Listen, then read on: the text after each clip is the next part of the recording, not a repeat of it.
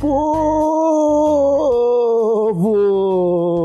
E estamos começando mais um Santa Conversa aqui no TH Show. Esse quadro realizado em conjunto com a Santa Cannabis Medicinal, a Associação de Pacientes de Cannabis de Floripa, que oferece um trabalho social prestando auxílio médico e jurídico às pessoas que precisam usar remédios à base de cannabis. Você precisa de tratamento para algum problema de saúde ou sabe de alguém que precisa? Acha que a cannabis pode ser um caminho? A Galeria da Santa ainda está realizando a campanha Cannabis no Quintal e você pode se informar acessando o site santacannabis.com.br. Agora eu me apresento, sou Igor Seco, comandando essa web bancada canábica junto com meu grande amigo Marcelo Nhoque. Tudo bom, Marcelo Nhoque? Ah, Igor Seco, tudo maravilhoso, me sentindo protegido hoje nesse episódio aqui, tu tá ligado, né? tá se sentindo com as costas quentes, Marcelo Nhoque? Como é, é que é isso me fala? Agora, agora eu, eu posso ficar quietinho aqui só esperar alguém decidir o, qual vai ser a minha melhor fala, Igor Seco, pra não prejudicar, né? é um direito. Marcelinho. É direito, é direito, é isso aí. Marcelo Ioc, hoje nós continuamos aqui com o nosso quadro do Santa Conversa. Partimos para o episódio de número 4 para uhum. falar com nada mais, nada menos do que a doutora Raquel Schramm, que é advogada e também a diretora jurídica lá no Santa Cannabis praticamente todos os processos de pacientes que pedem o direito de cultivo lá passam pelas mãos da Raquel e no último ano, ano e meio, ela acumulou muita experiência nesse campo e vai nos ajudar a tirar algumas das principais dúvidas ao respeito de cultivo, de direito do usuário, enfim. É, seja muito bem-vinda à bancada do TH Show, doutora Raquel. Oi, meus queridos, muito obrigada pelo convite. Sempre uma honra estar aqui com vocês. Agradeço pelos elogios feliz de saber que tem alguém aí se sentindo seguro com a minha presença. E com certeza, bora lá tirar as dúvidas que temos. É, doutora, antes de começar, gostaria que você se apresentasse pra gente, falasse de onde você mora, é, como que começou é, o seu relacionamento com é, né, nessa fase do direito, como que você é, buscou mais esse universo canábico para trabalhar, eu acho que a gente tem que entender bastante o seu meio de trabalho para que fique bem claro para o pessoal de casa é, qual que é o seu papel, né? Nessa, em toda essa questão envolvendo cultivo, usuários e o pessoal que precisa de maconha medicinal, né? É, bom, concordo contigo, é realmente uma introdução bem legal de se fazer, porque muitas pessoas chegam assim e não acompanham a trajetória desde o início, e querendo ou não, ela que, que molda o nosso caminho, né? Nem sempre eu cheguei e disse, agora eu vou trabalhar só com cannabis, não foi assim. É, eu, desde a faculdade, na verdade, eu cheguei na faculdade com um pensamento bem padrão de que maconheiro é lesado, maconheiro é isso, é aquilo, bandido bom, bandido morto, aquelas coisas que senso comum repete que hoje em dia chega até a me dar um negócio de escutar. Mas Sim. a própria faculdade me fez uh, desenvolver um raciocínio crítico é, e até de empatia com as pessoas, né? E eu tive uma paixão assim muito grande pelo direito penal, pelo, pelo processo penal, pelo estudo da criminologia, sociologia, antropologia. Isso sempre me moveu e, e aí, com base nisso, eu comecei a estudar o, o porquê das coisas, né? O porquê da criminalização das drogas, o que que isso acarretava é, de, um, de um ponto, assim, um pensamento um pouco mais crítico, né? Que eu acho que é o que é o bem importante foi o ponto de, de partida, né, uh, para mim. E aí, uh, em 2013, eu tive a oportunidade de ir para Brasília, eu estava escrevendo meu TCC, ainda meio perdida sobre o tema. É, tive a oportunidade de ir a Brasília no primeiro Congresso Internacional sobre Drogas que foi feito pelo Renato Malcher na época, se não me engano, não lembro se tinha mais alguém, mas eu recordo dele, onde eu também conheci o Emílio, que é da Reforma e tal. Então foi um momento, assim, foi um marco muito grande para mim, é, tanto como advogada que seria, quanto para minha própria faculdade, conclusão de curso, que eu pude elaborar um TCC bem interessante. E aí a profissão me levou para esse lado da, da advocacia criminal e tudo mais, até por ser uma área de maior interesse. Né? E foi assim que eu comecei a adentrar no mundo canábico, né? querendo ou não, muitos usuários são presos como traficantes hoje em dia, então meus primeiros clientes foram usuários de maconha que tinham sido encarcerados por tráfico. E aí, uh, com o tempo, fui me envolvendo cada vez mais, tanto com a rede reforma, né, por meio do Emílio, eu acho que eu tô na reforma já deve fazer uns cinco anos, mais ou menos. É, fiz a minha pós-graduação em ciências uhum. criminais, né? Sou especialista em ciências criminais. Faço parte aqui em Floripa do Conselho da Comunidade, que é um órgão da execução penal que auxilia os presos, famílias, é, fiscaliza né, as penitenciárias. É, faço parte também das comissões de direito penal e advocacia criminal e de assuntos prisionais da OAB, então estou bem no meio, assim, do olho do furacão, vamos dizer. Uhum. E, e aí a Santa Cannabis surgiu no início de 2019 como um, um, um grude, vamos dizer assim, para tudo aquilo que eu vinha fazendo profissionalmente veio como um propósito maior, assim, é um trabalho que é voluntário, né, não é um, não é um trabalho remunerado, mas é um trabalho que eu faço com Sim. todo o meu coração, porque realmente parece que trouxe a minha profissão, a advocacia criminal e tudo mais, um, um norte, né, porque quantos pacientes de cannabis que eu atendi que tinham sido processados por tráfico, vocês não fazem ideia. Então é isso, mais ou menos. É. É, você falou que você ajuda a fazer a fiscalização dos presídios aqui em Floripa. Isso. E você deve ter um contato bem, bem mais próximo com, com, com os presos e tal. E eu gostaria de saber de você, assim, é, olhando os números de hoje, é, pessoas presas por tráfico são realmente é, a grande maioria das prisões. É, e eu queria estender um pouco essa pergunta. É, sei lá, quando alguém quando alguém é pego com uma pequena quantidade de maconha, por exemplo, o nhoque foi pego com 25 gramas, é, de que forma ele pode começar a se defender desde o momento em que ele é abordado pelo, pelo policial? Existe alguma é, indicação que o direito pode dar para ele, para ele se proteger e, e não ser é, mal interpretado, talvez? Vamos, vamos até por partes, vamos lá. É, em relação ali aos preços, tá. primeiro, quanto aos meus clientes, a maioria é tráfico de drogas. E, num segundo momento, quanto à massa carcerária de fato, assim, eu não vou ter o dado exato para te passar agora, mas com certeza as prisões por tráfico, se não estão na metade, nos 50% ali dos presos, é, os, os homens, né, os presos masculinos, porque as mulheres é bem Sim. mais do que a metade. É tipo coisa de 65, 70% das mulheres são encarceradas por tráfico, né? E quanto à segunda pergunta que tu fizesse, quando o usuário de droga é pego com uma determinada quantidade, tem alguma forma que ele possa agir, alguma coisa que ele possa falar que, que ajudaria ele, né, nesse sentido?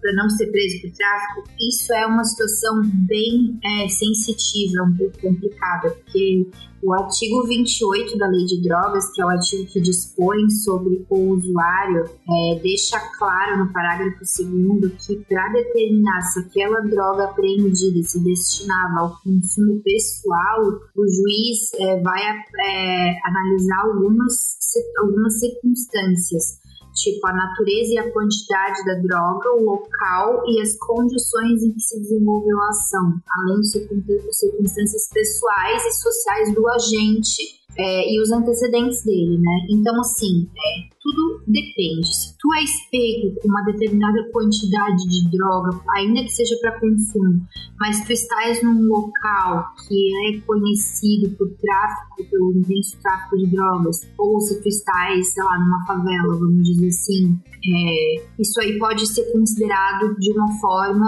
ainda que equivocada, né? Pode ser considerado de uma forma negativa para o usuário, né? É, agora, se a mesma quantidade de droga é apreendida aqui na beira-mar, sabe, o cara tá dentro do seu carrinho, dirigindo e tal, isso aí vai ser visto de uma outra maneira. E esse é o problema, inclusive, da lei de drogas, é, que faz essa.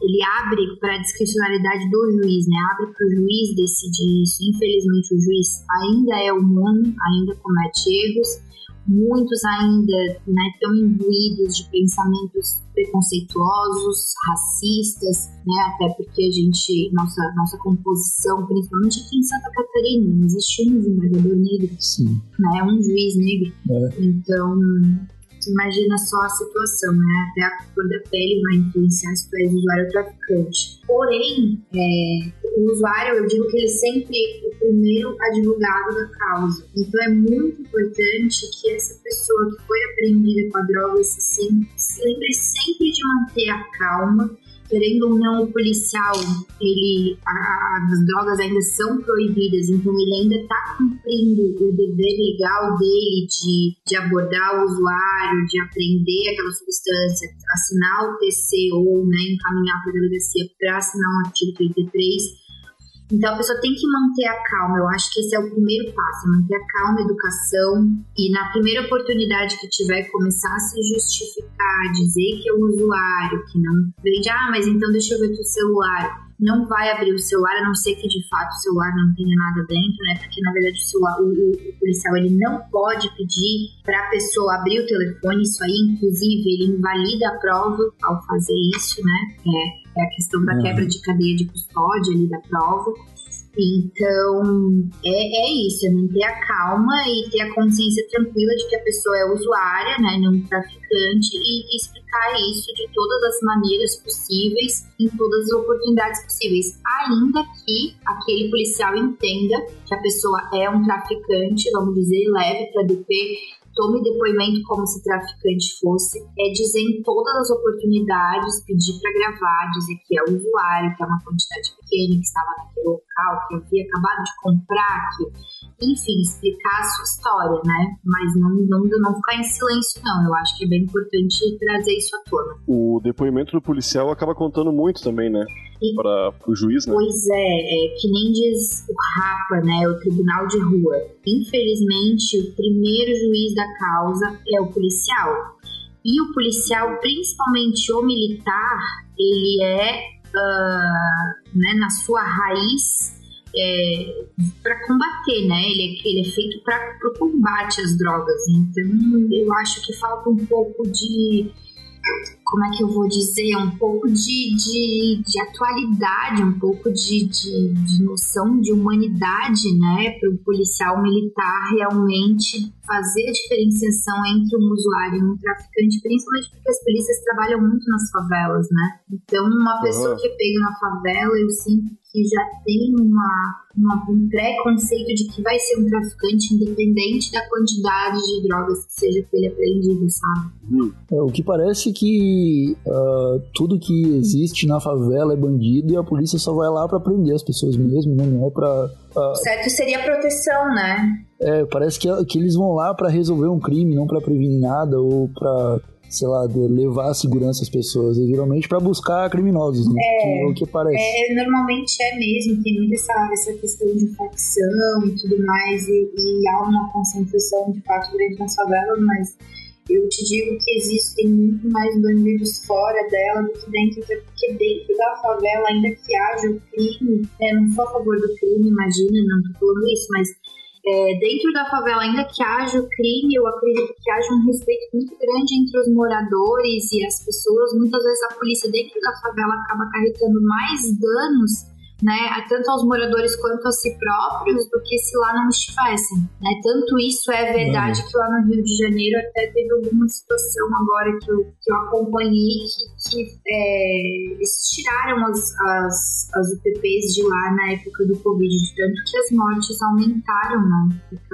É um absurdo. A gente tá é, tentando, né? É, é preciso uma reforma política aí, né? Policial, militar, e o pessoal não entende isso aí, né? Sempre quando essa tecla é acionada, é. acredita-se que quer acabar com a polícia. Eu sou bem a é favor, é aí, né? eu sou bem a favor de desmilitarizar a polícia. Bem a favor de ficar só a polícia também, civil também. e uma coisa mais inteligente, menos soldadinho, sabe? Menos soldado, mais inteligente, porque daí é, assim, como advogada, é muito mais fácil para mim defender alguém que foi preso pela PM do que alguém que foi preso pela Polícia Civil, tá? Porque a PM anula flagrante um atrás do outro. Vou falar bem a verdade para vocês. Já a Polícia Civil atua com muito mais inteligência tanto a Polícia Federal também, deixa de prender um, uma, uma pessoa para prender alguém muito maior, por exemplo, entendeu? E já a Polícia Militar não, a Polícia Sim. Militar é desce o cacete, anula os flagrantes, mexe nos celulares, então eu digo isso, talvez seja um tiro no meu próprio pé, né, como advogada de defesa, mas eu sou bem a favor da, da desmilitarização da, da PM. Mas para os policiais precisam entender isso, que para eles também seria benéfico, né? Eles poderiam ah. se atualizar e manter o cargo ali. Com uma, certeza. Uma civil, é, a partir do momento que passou no concurso, é um direito adquirido. Então, com certeza, eles vão ser remanejados provavelmente vão passar por uma reciclagem intensa, porque as pessoas que de fato entram uhum. para a PM acho que sofrem uma grande lavagem cerebral ali, até para conseguir, eu acho, até para conseguir acreditar na própria instituição que é, né? E eu vejo que seria muito uhum. mais benéfico, sim, para os policiais se houvesse uma outra mentalidade, porque, gente, a polícia do Brasil é a que mais mata e a que mais morre. Então, querendo ou não, eu vejo que muitos deles realmente estão ali de coração, acreditando no que estão fazendo, né? E, e não, não, dá para dizer que todos os policiais são bandidos, todos são milicianos, todos roubam e tal. Mas é, os bons pagam, acabam pagando pelos ruins, né? Como em tudo. E, e eu vejo que, que realmente é, é, essa.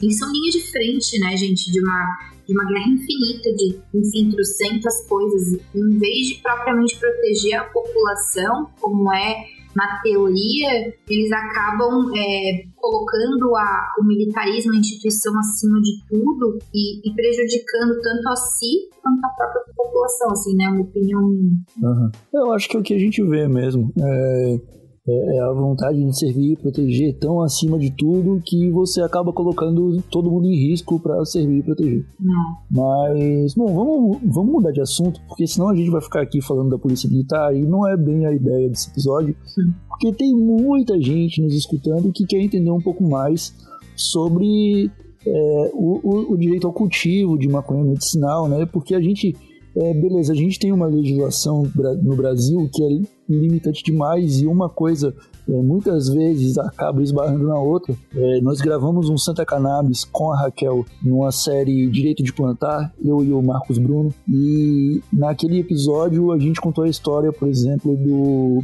do Ivan, se eu não me engano, uhum. que ele conta a história de que ele estava produzindo óleo para medicar a filha dele com autismo e a filha dele tem 16 anos e estava é, evoluindo super bem com, com o tratamento.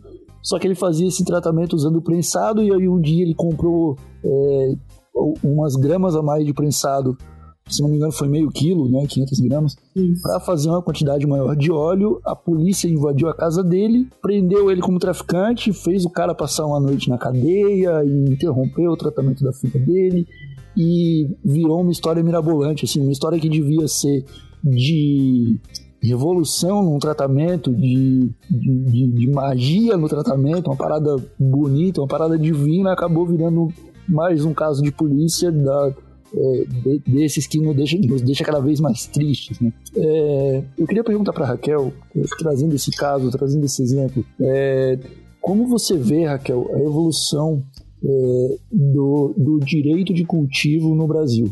A gente vê toda semana as pessoas conseguindo habeas corpus. É, eu já vi gente que conseguiu por depressão, gente que conseguiu por enxaqueca, um pessoal que conseguiu por uns casos mais, é, mais pesados mesmo, como autismo, epilepsia, mas em lugares como Santa Catarina ou Rio Grande do Sul, parece que esse caminho do, do direito está travado ainda e que, que, a gente não vê nenhuma evolução. Né? Eu queria saber de você, Raquel, se você acha que aos poucos né, o Brasil inteiro está abrindo esse caminho, se está ficando mais fácil é, conseguir habeas corpus para cultivo medicinal ou se ainda existem diversos obstáculos, se vai ser mais difícil isso em alguns lugares do Brasil, como Santa Catarina, é, como, como que você vê isso? Dê um, um resumo, uma visão um pouco geral que você tem. Vamos lá. Olha, de uns anos para cá, de três anos para cá principalmente, é, o número de HC é, para cultivo de pacientes, né, está crescendo muito. Foi um boom, a gente já está beirando o número 100. Se tudo der certo, o de Santa Catarina primeiro vai ser o número,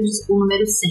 A gente já impetrou um HC aqui, já tem um HC impetrado nesse sentido, mas eu percebo que não há conhecimento por parte dos julgadores de entender o que está sendo dito ali naquele HC. Eu sinto que eles se excluem de, de julgar, entende? Então eu realmente acho que aqui em Santa Catarina, particularmente, tem uma maior resistência, sim, tem um maior preconceito, sim, com a cannabis Inclusive, eu, tive a certeza absoluta disso há umas duas semanas atrás. Eu fiz uma, uma sustentação oral de, de um habeas de um pedido de um cliente que está sendo acusado de tráfico, é, que foi pego com uma plantação, um número um pouco elevado aí de plantas, né? E, e o desembargador falou para mim, doutora, a gente está acostumado a receber pedidos aqui com 30 pés, 50 pés, e ainda assim a gente tem preso. A senhora está falando de 800 pés, é outra história, não sei o que, não sei o que. Então, assim, tu vê que. E aí, ao justificar né, a prisão deles, muitas vezes eles colocam jurisprudências de pessoas que foram pegas com 400 quilos de cocaína, sabe? É uma coisa assim completamente. É tráfico de drogas, é o mesmo delito, é, mas é algo completamente distinto, né? Mas, uh, uhum. quanto aos pacientes em si, esse direito tem sido sim reconhecido no resto, no restante do país de uma forma linda. Eu vejo Rio de Janeiro, São Paulo e principalmente o Ceará tá que tá, é uma HC por semana, tá a coisa mais linda do mundo. Tem um, inclusive um paciente da Santa Cannabis, que é o, o Jefferson, que ele conseguiu o direito de cultivar para si medicinalmente e para a avó dele, que também tem, também é Sim. é paciente, né? E ele tá lá super feliz e tá surtindo efeito o, o resultado né, do uso da cannabis tanto para ele quanto para a avó, então é uma alegria muito grande. Então tem de fato essa evolução, né? Tem, mas infelizmente é, ainda tem muita, muito entrave porque há muito preconceito falta de, de conhecimento quanto à cannabis em si. É isso que eu percebo. Doutora, e qual a diferença do habeas corpus individual para um habeas, habeas corpus coletivo, como esses que as, que as associações de pacientes costumam pedir? Sim, é, bom, o, o habeas corpus individual, ele é o meio pelo qual o paciente obtém o salvo-conduto, né, que é o, o, a autorização para que ele cultive para si próprio com fins medicinais. O habeas corpus uhum. coletivo, na verdade, ele, ele funcionaria para uma associação como, eu percebo assim, como a ação civil pública, né? Que, que foi o que a Santa Cannabis impetrou, inclusive aqui na Justiça Federal, para pedir autorização de cultivo para todos os pacientes, né? É, a partir do, do, momento que tu tens uh, uma, um motivo relevante, né, e que tu tem várias pessoas que dependem daquilo ali para viverem, tu tem essa, essa possibilidade, né, de entrar com essa ação civil pública para que, então, é, tu consiga dar a essas pessoas esse direito de uma forma segura também, sem prejudicar legalmente a associação, né. Uhum. Sim, entendi. É, e, e, como que funciona mais ou menos o habeas corpus é, individual? Ele é mais num sistema de prevenção, né? Não é algo. É, o, o individual, o individual ele é o seguinte, né? A pessoa tem diversos requisitos, né? Não é tão simples. E, e aí é que tá o, é aí que mora o, o problema. Porque o que acontece? O habeas corpus ele é um remédio constitucional que qualquer pessoa pode impetrar. Ou seja, se tu, Igor, quiser, se o Mel quiser impetrar um habeas corpus amanhã, ele pode impetrar. Ele não precisa ser advogado para impetrar, certo? E aí o que, que acontece? É, tem muitas pessoas, inclusive advogados, que não têm conhecimento técnico na área do direito da cannabis, né? E que não estão tão aprofundados no assunto, porque tu imagina, você até um juiz, um desembargador, um promotor de justiça, tem dificuldade em julgar, ainda cometem erros. Imagina uma pessoa que, que não, não, não conhece de, de fato né, a, o meio. existem muitos erros que podem ser cometidos. Nesse sentido é que, que a rede reforma ela tem é, estudado já há anos, né? Tipo, coisa de cinco anos, todas as, as tanto a argumentação jurídica quanto é, as, a viabilidade, quanto a, os jogadores, vamos dizer assim, né? Qual é o melhor lugar para impetrar, qual é o melhor momento, né? O que, que vamos dizer, como é que vamos fundamentar, né? Então é, tem essa questão também, né? Que eu, eu acredito que a pessoa que vai impetrar um HC tem que ter um advogado de confiança e que tenha conhecimento de causa para fazer o seu HC, não é só chegar lá, meter o louco, fazer um HC, porque um HC negativo também pode influenciar os demais, criando uma jurisprudência negativa, então é uma responsabilidade imensa uhum. impetrar esse habeas uhum. corpus, não é só chegar e impetrar, né?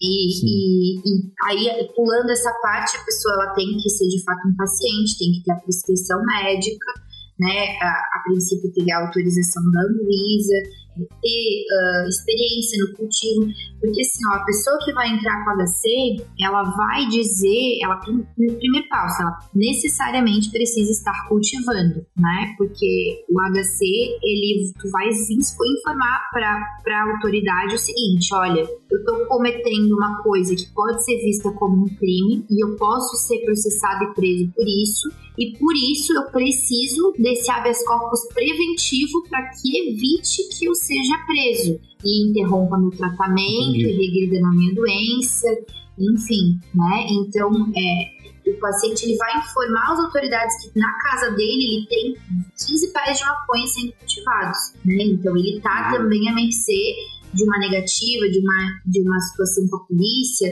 Então, por isso que também tem todos esses esses cuidados, né? E a responsabilidade muito grande da pessoa que está impetrando, né? E qual que é a parte mais importante nesse processo, Padir? O que, que tu acha que ninguém pode esquecer quando quer começar uh, o seu pedido de habeas corpus? Olha, eu acho que a pessoa, o mais importante para mim, deixa eu pensar, é que tem todos esses requisitos, né? A pessoa tem que estar tá preparada psicologicamente para eventualmente ter uma negativa. Claro que essa negativa vai chegar até o STF, eu acredito que no STF seja muito difícil de negar, né? Mas Sim. eu não sei exatamente responder essa pergunta, porque tudo é, é, é, muito taxativo, né?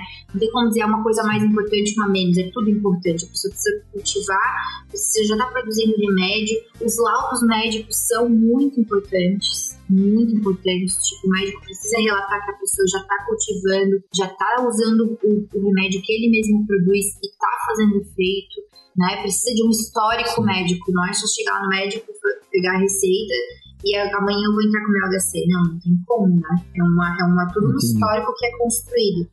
Mas, doutora, se o paciente tem a prescrição para o uso de CBD uhum. e o remédio é caro, né? Como é importado, né? É complicado.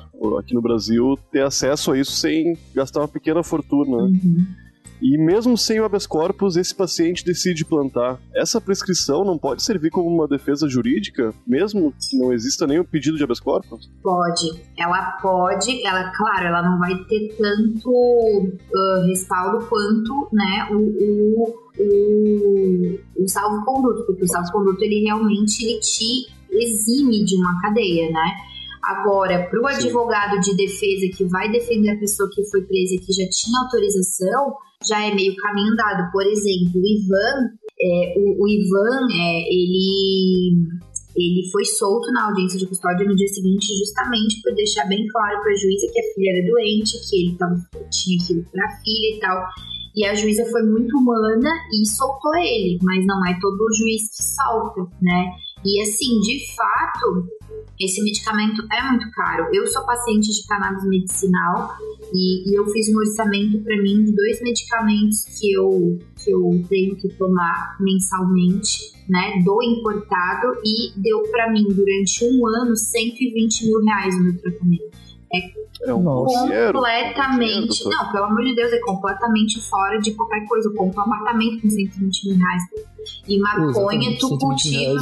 Exato, maconha tu cultiva jogando a semente na terra, né? Então, eu particularmente não, não cultivo, né? E, e por enquanto não vou cultivar Mas é só para vocês terem uma base de quanto custa um tratamento importado e de como o cultivo uhum. acaba se tornando muito mais barato e tão efetivo quanto, né? Porque... É, terra dá é, uma semente, terra e água e luz dá um pouquinho menos, 120 mil por mês. Dá um pouquinho menos, né? ah, tá louco.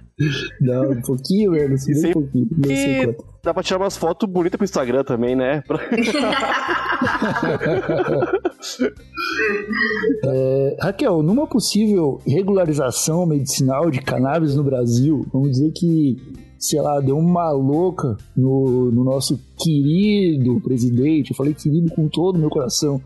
É, e ele, ele foi lá e falou assim: ó, maconha medicinal agora tá liberado. É, o que, que o usuário recreativo poderia esperar disso? Será que é, talvez é, essa quantidade de habeas corpus que vem surgindo no Brasil possa tornar é, mais branda a aplicação da lei para o usuário de cannabis? Olha, Igor, isso é bem complicado e varia muito, porque existem, existe a possibilidade, por exemplo, de, de, de regular, regulamentar o uso da cannabis medicinal, né, de uma forma um pouco mais aberta, vamos dizer assim, né? É, e aí, em contrapartida, é aumentar a repressão muito em cima do usuário, em cima do traficante, por exemplo.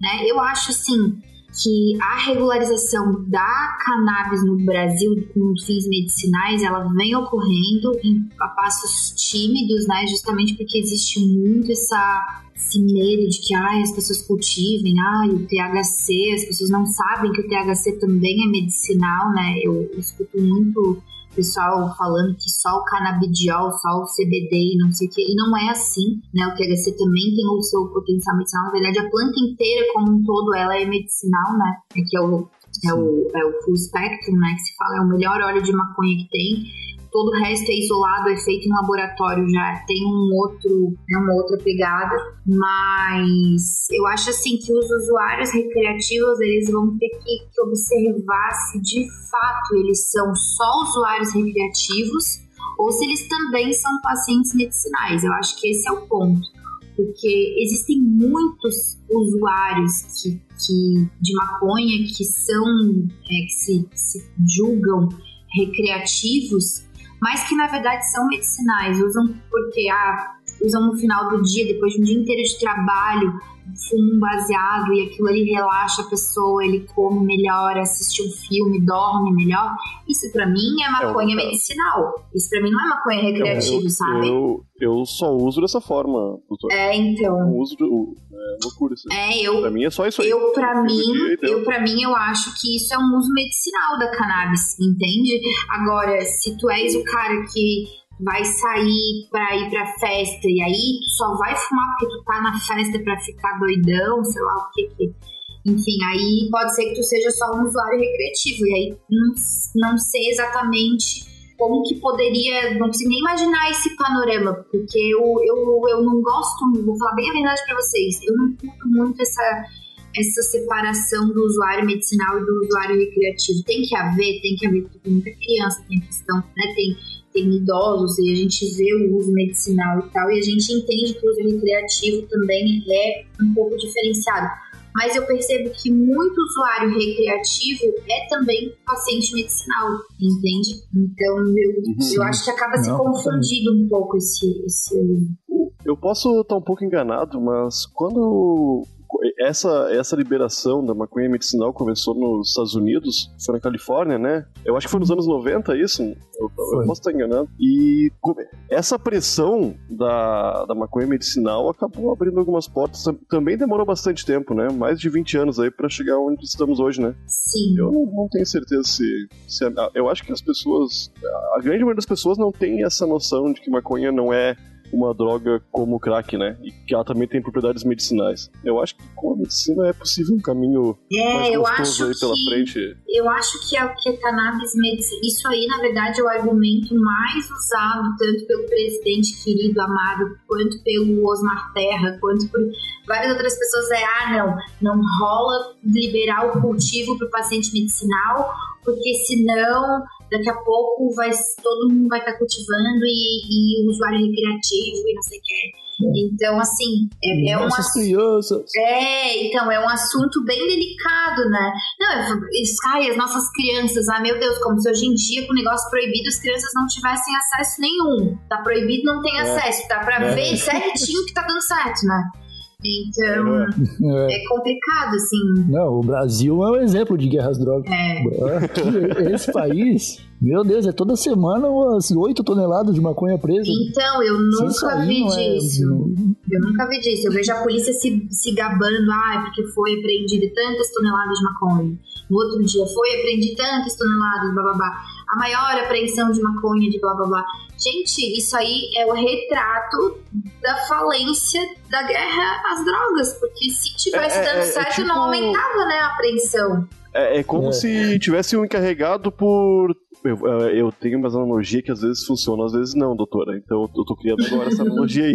É como se tivesse um, um setor do governo que ficasse com um balde embaixo de um furo num cano. É, é e isso. ficasse dizendo, olha aí, ó, hoje a gente já, já colheu duas toneladas de água que vazou aqui, tá ligado? É, pensam, é exatamente. Esse, esse, vazamento não vai acabar, né? Eles estão comemorando isso aí. E isso é muito sério. A tua analogia, ela tá perfeita e isso é muito grave, triste e sério, porque esse balde que o cara tá segurando tem o quê? Criança que tá se prejudicando na favela, que está sendo morto, tiro perdido. Tem pai, tem mãe que não consegue acesso a um medicamento para o filho, para a mãe, para o vô, por causa disso. Tem policial morrendo, tem racismo aumentando no país, tem preconceito, tem gente sendo maltratada, agressão policial, milícia, barará, barará.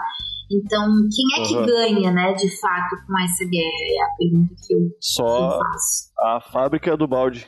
É, a é, fábrica do balde. Cada vez maior, né? É perfeito. É isso. Não, cara, que, que analogia, Marcelo. Eu, eu, eu, tô até com vontade de aplaudir. Uhum. Obrigado, cara.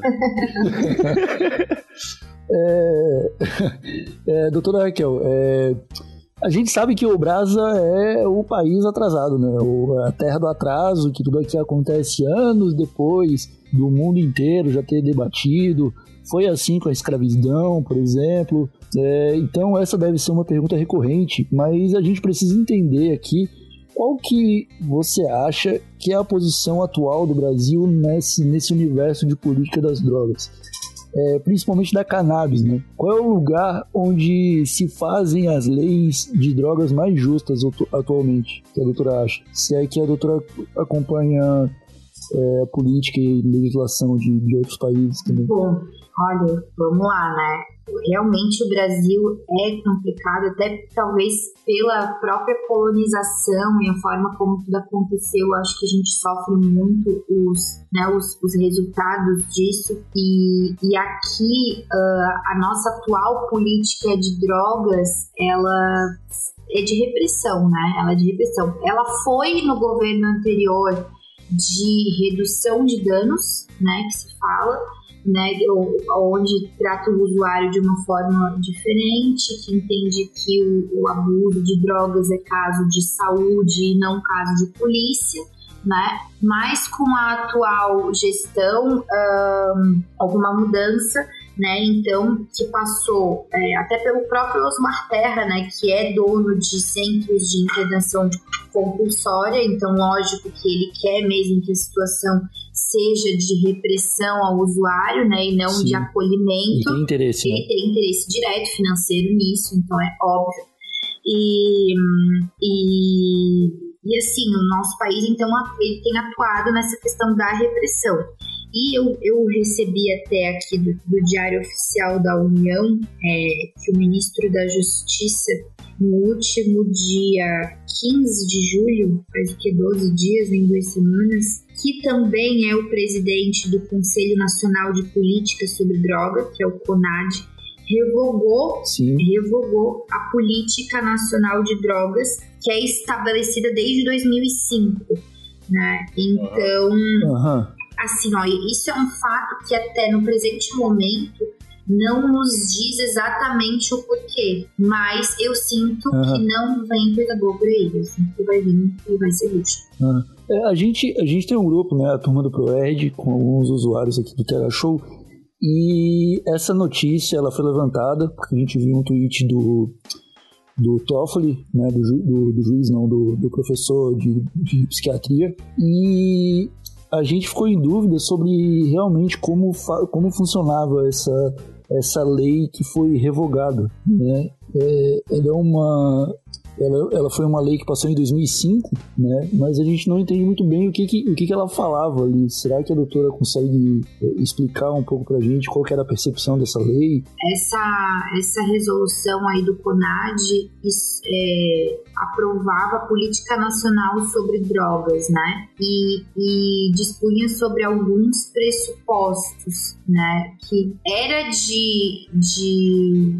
proibição do uso das, das drogas, né? De fato mas, por exemplo, tá? Vou citar o que dizia nessa, nessa resolução. Reconhecer as diferenças entre o usuário, a pessoa em uso indevido, o dependente e o traficante de drogas, tratando-os de forma diferenciada. Por exemplo, tratar de forma igualitária, sem discriminação, as pessoas usuárias ou dependentes de drogas lícitas ou ilícitas, ou seja, seja droga lícita ou ilícita, quem está, é, quem é usuário, quem é dependente deve ser tratado de forma igual, né? Outra coisa que dizia, buscar a conscientização do usuário e da sociedade em geral de que o uso de droga ilícita alimenta atividades e organizações criminosas, barará, barará. Garantir o direito de receber tratamento adequado a toda pessoa com problemas decorrentes do uso indevido de drogas, sabe? Priorizar a prevenção do uso de drogas, por ser a intervenção uhum. mais eficaz e de menor custo. Então, era uma coisa positiva, né? Que, que existia desde 2005 e que nas, há uma semana, duas semanas atrás, então foi revogado pelo atual ministro da Justiça. Então, não, não, não, vejo como isso pode ser positivo. Doutor, eu vi algumas pessoas falando que talvez até mesmo religiões e esses cultos que fazem uso de substância psicotrópica poderiam ser afetados por conta da revogação. Era uma, era, um, era uma PL, não? Ou é, foi uma. Enfim. Eu acho, não, na verdade, ele revogou sem nada, sem falar com ninguém, de forma completamente antidemocrática. Ele só revogou, tchau. Loucura. Aham. Foi loucura. Né? Absurdo. Falando em loucura, doutora, vamos passar para a próxima pergunta aqui. e só, só referente a isso, só uma última coisa que tu falasse ali das religiões, né? porque nesse, nesse, nesse documento que era o que tinha, é, que estava vigente, né, a partir do CONAD, falava muito sobre os cultos religiosos também. Então, eu acredito que pode ser que eles sejam afetados sim, mas pode continuar. Pois é, um pessoal, bastante gente aí atualmente. Pô, meu Deus, tem a questão do ayahuasca, enfim, várias outras, né? Aham. Uhum. Pois é. Doutora, já que a gente tá falando de um assunto muito maluco, eu vou pra senhora uma coisa que talvez seja até complicado de responder, né? Mas vamos lá. O álcool e o cigarro são legalizados, né? Estão aí matando gente e aceitos pela sociedade, tudo bem, né? As pessoas podem fazer uso dessas drogas aí sem problema nenhum, elas cuidam dos seus uhum. corpos. Mas qual foi a motivação legal para que a proibição da maconha continuasse em vigor até hoje, porque, né, é uma coitada da maconha perto do álcool e da. Ah, do perto cigarro. do álcool, do cigarro, do café, do açúcar, do tarja preta, de tanta coisa, a maconha é tão pequena, né? E ainda assim ela continua proibida.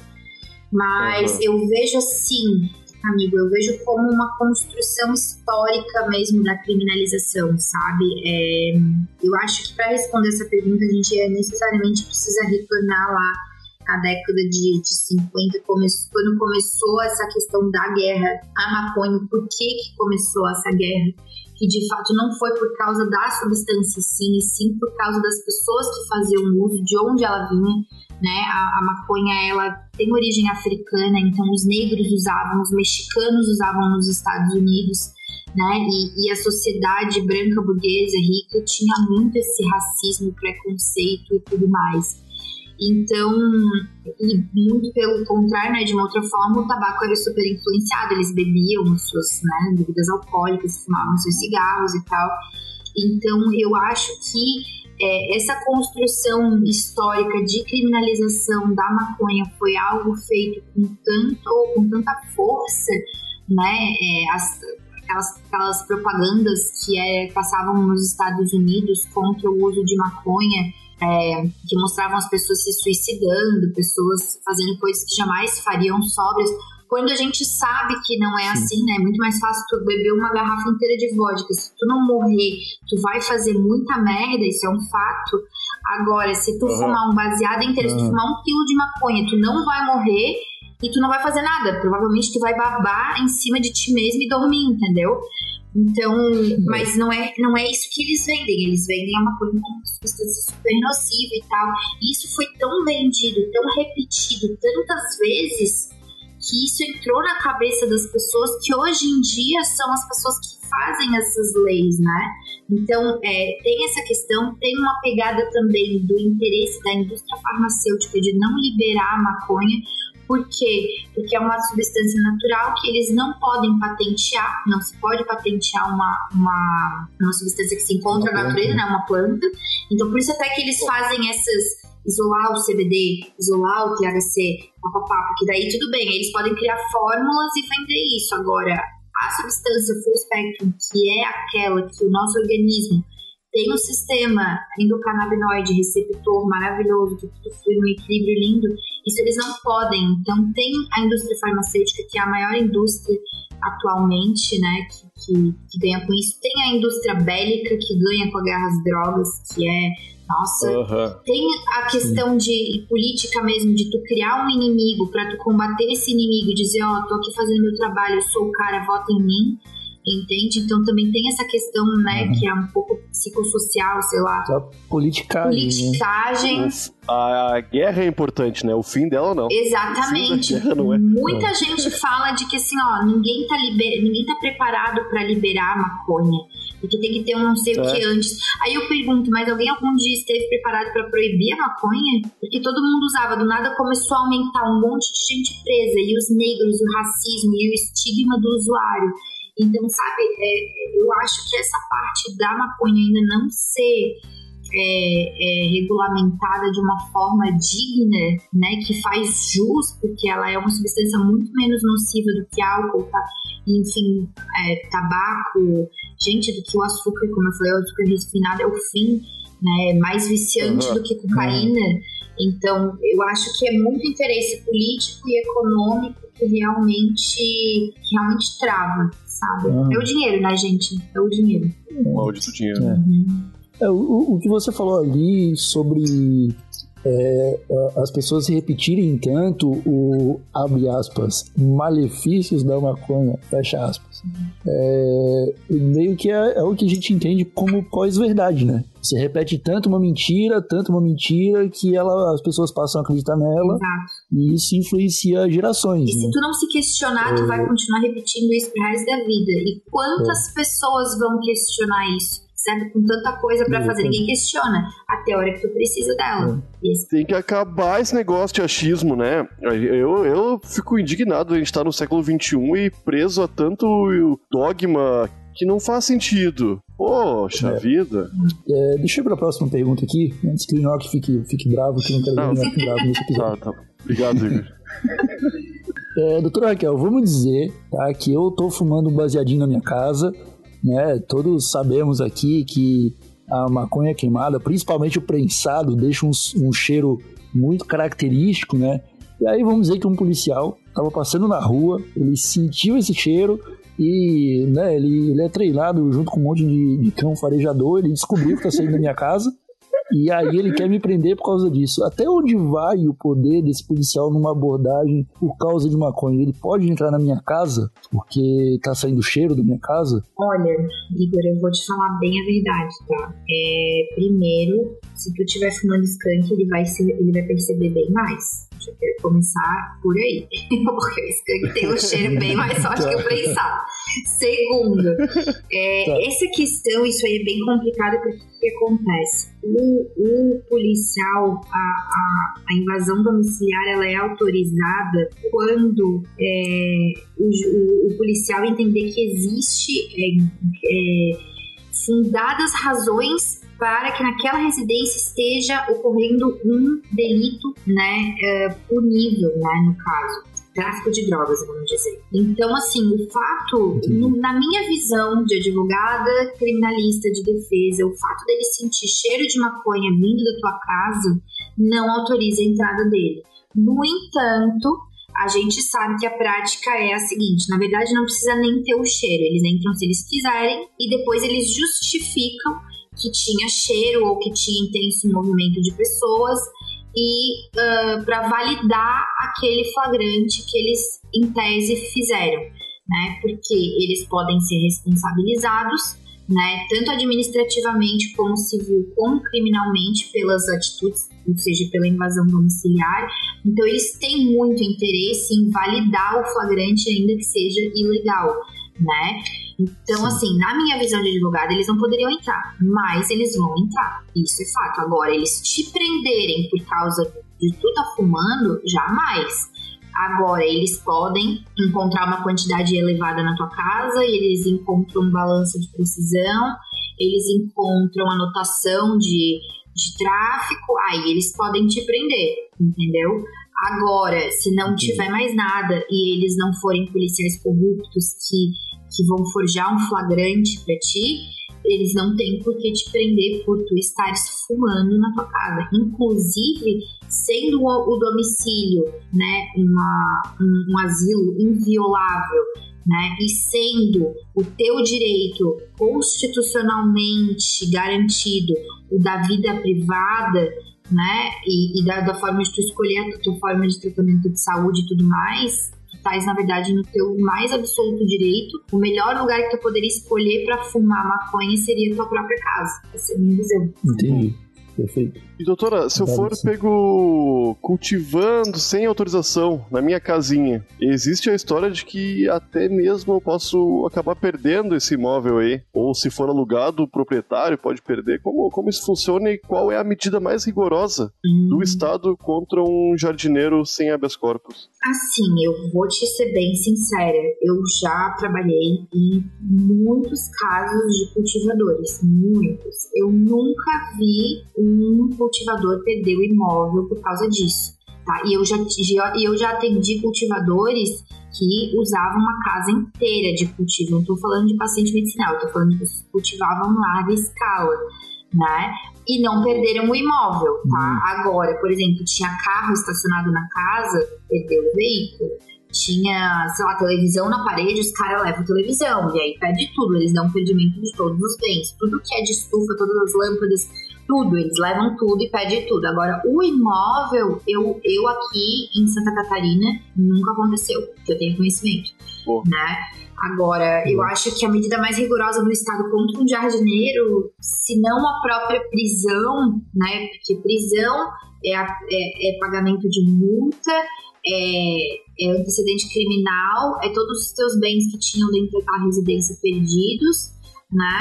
Além da, da de, de, tudo, te colocar numa cela, numa cadeia com pessoas, com gente de facção, com coisa que tu não, não tem é, intimidade, porque aí que tá o ponto, né? É, o cara que é um, um cultivador, que é um jardineiro, ele não é bandido, ele não é criminoso, ele não é adepto ao crime, vamos dizer assim, né? Ele não tem intimidade com essa conduta.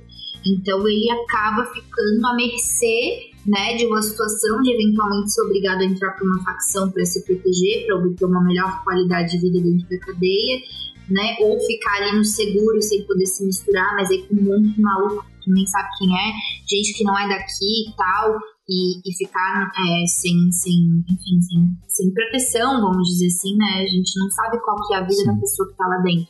Então, sinceramente, também como advogada, para mim, a pior coisa que o Estado pode fazer contra um jardineiro é o fato de não tratá-lo simplesmente como um jardineiro. Qualquer coisa que envolva acabar com o cultivo dessa pessoa, prejudicá-la de qualquer outra forma, seja pela sua liberdade, pelos seus bens e tal, isso para mim já é o assim, fim, é a pior coisa que pode acontecer.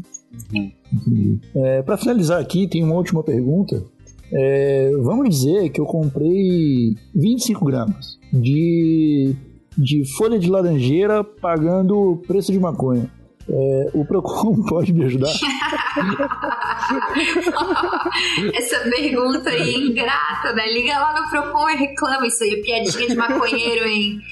Isso é bem assim, olha, isso aqui tá ruim, cara, isso aqui tá ruim, o que, que é isso? Ah, liga lá no Procon e reclama, né? Tchau. ah, é, então tá bom. É, na verdade, eu tenho mais uma pergunta aqui. Mas só um OBS, é só um OBS. Quanto a isso, tá? Eu acho o seguinte: tu tem que saber de quem tu tá comprando. Se vier folha de laranjeira, tu já liga e fala, oh, amigão, cancela isso aí, devolve meu dinheiro, sou dessas. é, excelente. É, última pergunta então, agora sério.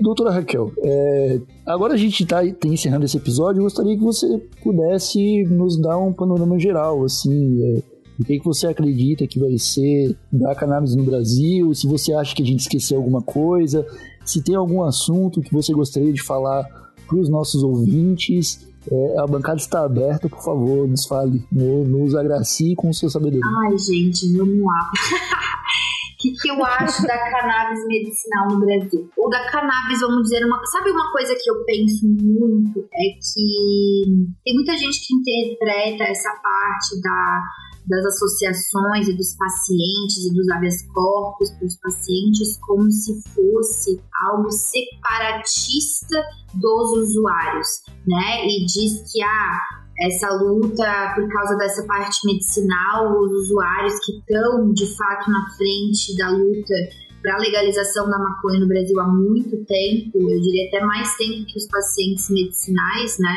Que vem aí das marchas da maconha e tal, muitas dessas pessoas têm essa, essa visão de dizer que o uso medicinal veio para separar e tal.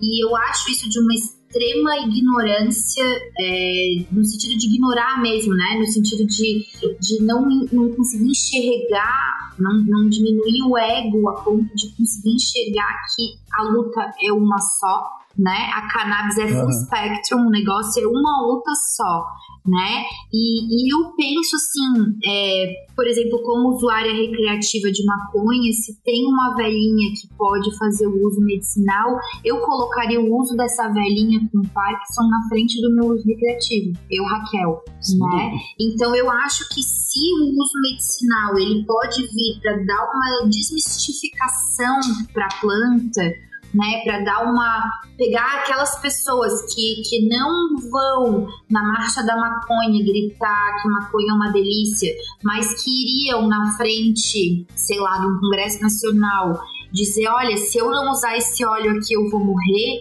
e fazer com que essas pessoas se unam à luta, eu acho que é uma coisa que agrega muito mais e que tem muito mais a unir, inclusive para os usuários Sim. recreativos do que de fato como algumas pessoas tendem a querer dizer que ah, o usuário recreativo veio antes e que o uso medicinal veio para não sei o que, que do bababá, e, e, e, sabe diminuir essa, essa, os, os habeas corpus, que para mim é tipo, nitidamente a, a assim, a coisa mais. O melhor, o melhor, caminho é um caminho de luta, tá? Não é um caminho fácil, é um caminho que tu vê. Um, a gente tem milhões de pessoas no Brasil, existem menos de 100 autorizados a cultivar.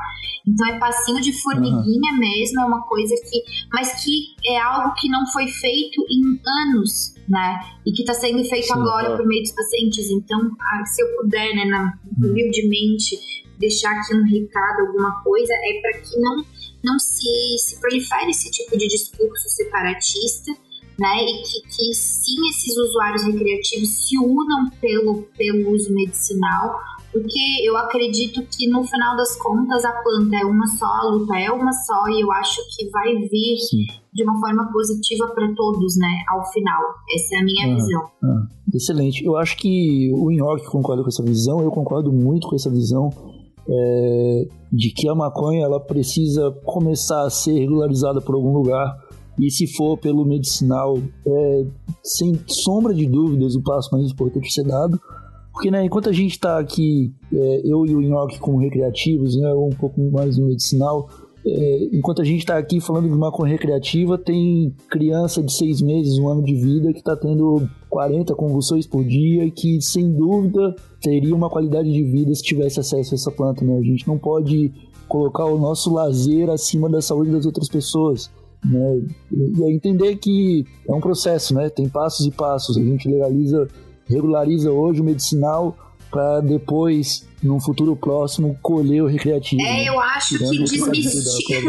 eu acho que desmistifica mesmo o uso da maconha, porque as pessoas realmente veem aquela cara, planta do diabo, abre aspas. As uhum. pessoas repetem isso, é. né? Então, então eu acho que o uso medicinal, até do próprio THC, que vem como se fosse um vilão, e toda a oportunidade que eu tenho de dizer que o THC ele não é um vilão, ele é medicinal, ele atua, cara, maravilhosamente para dor crônica. Eu sei porque eu sou paciente de dor crônica e eu uso THC para minha dor crônica, né? E é de tirar com a mão o negócio, é de outro mundo.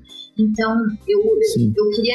Essa é a situação: é, é, unir a cannabis numa coisa só, porque a luta é uma só, e parar com esses discursos separatistas, sabe? De, de que, ah, não é, o medicinal não existe, isso aí é tudo, sei lá, invenção e tal. Não é, isso é uma luta, ela é muito legítima, né? E ela é linda demais, apesar de, de ser triste muitas vezes e muito difícil, mas é, é uma coisa necessária, né? E, e, e realmente é muito, muito linda a caminhada. Ah, mas é, é, é irado é, o Igor, eu, tu, o pessoal da Santa Cannabis, todo, todo mundo que tá envolvido conosco nesse, nesse grande projeto que, que, é, que é tudo que a gente tá fazendo, tá indo pelo caminho mais difícil mesmo, mas o caminho certo, né? É. Pra conseguir uma mudança, né? Não, não, não tem outro caminho, não tem outra forma. Se tivesse outro caminho, eu acho que ele já teria sido trilhado, porque a luta pela legalização da maconha no Brasil não é de hoje, ela é antiga, gente. Tem personagens uhum. que estão aí há 10, 15, 20 anos, né? Na linha de frente, Sim. lutando, e, e, e, ainda bem por essas pessoas, porque eles deram a cara a tapa, eles apanharam de polícia, eles lutaram, entende? Eles sofreram a, a violência muito nas marchas e tal, né? Mas se isso por si só surtisse muito efeito, a gente veria os efeitos hoje em dia. E o que o medicinal está fazendo nunca foi feito antes, né? Então eu não vejo por Sim. que não tratar essa, essa caminhada, essa luta como algo legítimo, né? E sim querer desmerecer esse movimento que eu acho, não, não consigo entender de fato por que aconteceria isso, sabe? Eu, eu nem sabia que havia esse, essa galera separatista aí que. Ah, existe, que querido, existe. A favor só de. Não, de vez em quando eu recebo umas mensagens assim no Instagram, umas coisas assim, sabe, uns xingamentos, umas coisas, e eu penso, nossa, tu nem conhece a minha história, tu não sabe nem que, que eu fiz por usuários, o que, que eu faço e tal, porque não é só o medicinal, né? Tudo é, é. uma coisa, mas existe, é, fato. É, louco tem em todo lugar, né? É, Marcelo Nhoque, você acha que a gente esqueceu alguma coisa? Eu acho que não, cara. Acho que a gente abordou bastante coisa aqui. Oi, dava mais um episódio, né? Porque é um assunto muito bom de falar e quando estamos com alguém com propriedade pra poder nos falar mal do, do pessoal que tá errado, é gostoso demais, né? Ai, se vocês quiserem, eu adoro, tá? Mas a gente pode combinar aí uma vez por semana de trocar ideia livre, assim, e que rola, porque eu adoro. Se me deixar, foram três dias. Olha aí. As portas estão abertas, doutora Raquel. Sem dúvida, a gente vai te chamar de novo. É, não sei se pro Santa Conversa, mas pro TH Show, com certeza. E nós ficamos por aqui. Se vocês quiserem, meus queridos usuários ouvintes, quiserem conhecer um pouco mais do trampo da Raquel, vocês podem primeiro conhecer o site da Santa Cannabis, santacannabis.com.br. Lá tem várias publicações, tem a campanha Cannabis no Quintal. A Raquel ela fornece é, consultoria jurídica através da associação. E onde as pessoas podem te encontrar, Raquel, além do site da Cine Cannabis? É, tenho, assim, a rede social que eu mais utilizo é o Instagram, né? Que é arroba Raquel Chiran. É meio complicadinho, mas se for a pessoa for no site primeiro, vai ter meu sobrenome lá, então é Raquel Chiran. E o Facebook também, meu Facebook profissional, ou até pelo meu WhatsApp, meu telefone tá lá, na, tá lá no Instagram também. Legal, a gente vai colocar nos posts a marcação pro pessoal te encontrar mais fácil, tá bom? Show. É, se você, meu querido usuário, tiver alguma dúvida para enviar pra gente, pra gente fazer pra Raquel e quem sabe atualizar no próximo episódio, manda para thshow@desabilitado.com.br. Estamos atentos a todas as mensagens que chegam, então manda lá que a gente vai trocando essa ideia. Ficamos por aqui com esse episódio fenomenal. É, eu estou muito feliz de ter trocado essa conversa. E é isso. Um abraço para todos, um tchauzinho de longe e fui!